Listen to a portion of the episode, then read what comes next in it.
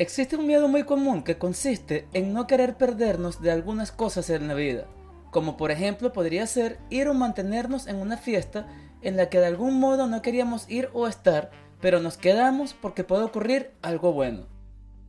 Esto se puede convertir en algo desadaptativo cuando en vez de hablar de una fiesta, hablamos de una relación. Es muy común escuchar a personas decir que aunque no están bien y no se sienten felices en su relación actual, no quieren terminar por miedo a que las cosas cambien y se puedan perder de una buena oportunidad. Hoy en Psicología en Píldoras les estaré hablando sobre cómo detectar si estás en una relación por miedo a lo que puedas perderte si esta se termina y si es así, ¿qué hacer? Antes de continuar, quiero agradecer a todas las personas que semana a semana se comunican conmigo a través de los diferentes medios para hacerme llegar sus mensajes de apoyo o ideas nuevas para próximos episodios. Muchas gracias a todos.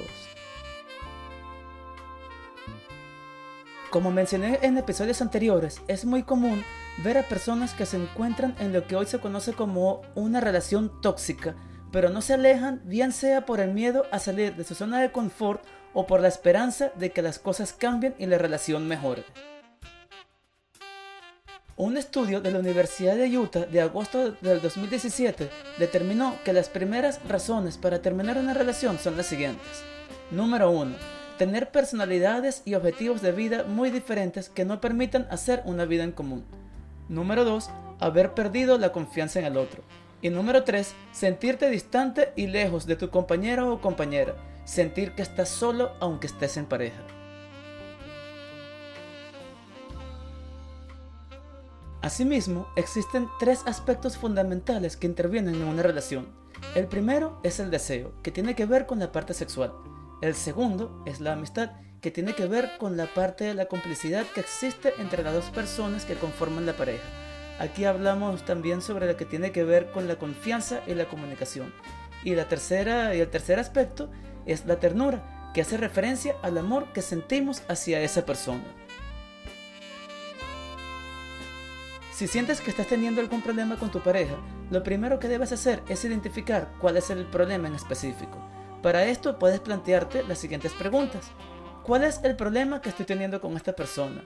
¿Se debe a algo de personalidades o metas de vida distintas? ¿Es una cuestión de confianza? ¿Me siento solo o sola aún estando con esa persona? ¿Es acaso algo del ámbito sexual? ¿Y qué es lo que temo que si me voy ahora, dentro de un año haya podido cambiar y yo esté bien? Estas preguntas te ayudarán a detectar siempre que respondas sinceramente cuál es el problema específico y una vez detectado el problema, entonces te permitirá tomar decisiones para solucionarlo. Otras preguntas importantes que también te puedes plantear son las siguientes. ¿Este problema que detecté es algo temporal? Es decir, ¿es algo que sobrevino por circunstancias específicas o es algo sobrevenido de esta persona? ¿Es algo que siempre ha sido así? ¿Es su forma de ser y no lo puedo cambiar? La idea de estas preguntas es determinar cuánto tiempo llevas en esta situación y si es algo que puedes controlar o no. Entonces, una vez que ya sabes cuál o cuáles son los pilares de la relación que se están viendo afectados, es decir, el, deseo, la amistad o el amor, y además tienes también detectado el tiempo que esto viene sucediendo, vas a proceder a hacerte dos últimas preguntas. La primera sería, ¿es esto lo que yo realmente quiero para mi vida? Y la segunda pregunta es, ¿Qué pierdo y qué gano si corto la relación ahora o si decido continuar por un tiempo? Recuerda que al momento de responder todas estas preguntas, debes ser totalmente honesto, ya que si no lo haces, en realidad el único y realmente afectado vas a ser tú.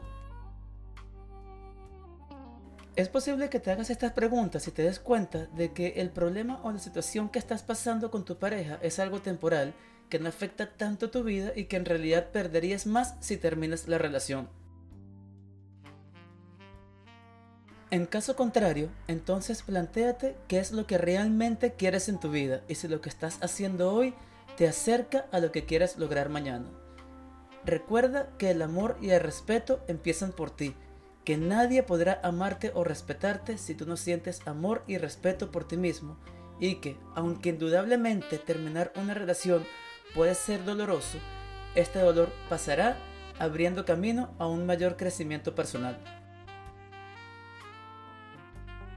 Como de costumbre te quiero pedir que si te gusta lo que estoy haciendo y me quieres apoyar, le des like, te suscribas en YouTube utilizando la aplicación podcast de tu preferencia y lo compartas para que esta información llegue a más personas. Si te quieres comunicar conmigo para plantearme algún tema nuevo o te interesa asistir a psicoterapia presencial o virtual, envíame un email a psicólogo psicólogo con p psicólogo y si estás en Uruguay, te puedes comunicar a través de mi teléfono que es el 098-970-500. Yo soy Andrés Jiménez y esto es Psicología en Píldoras.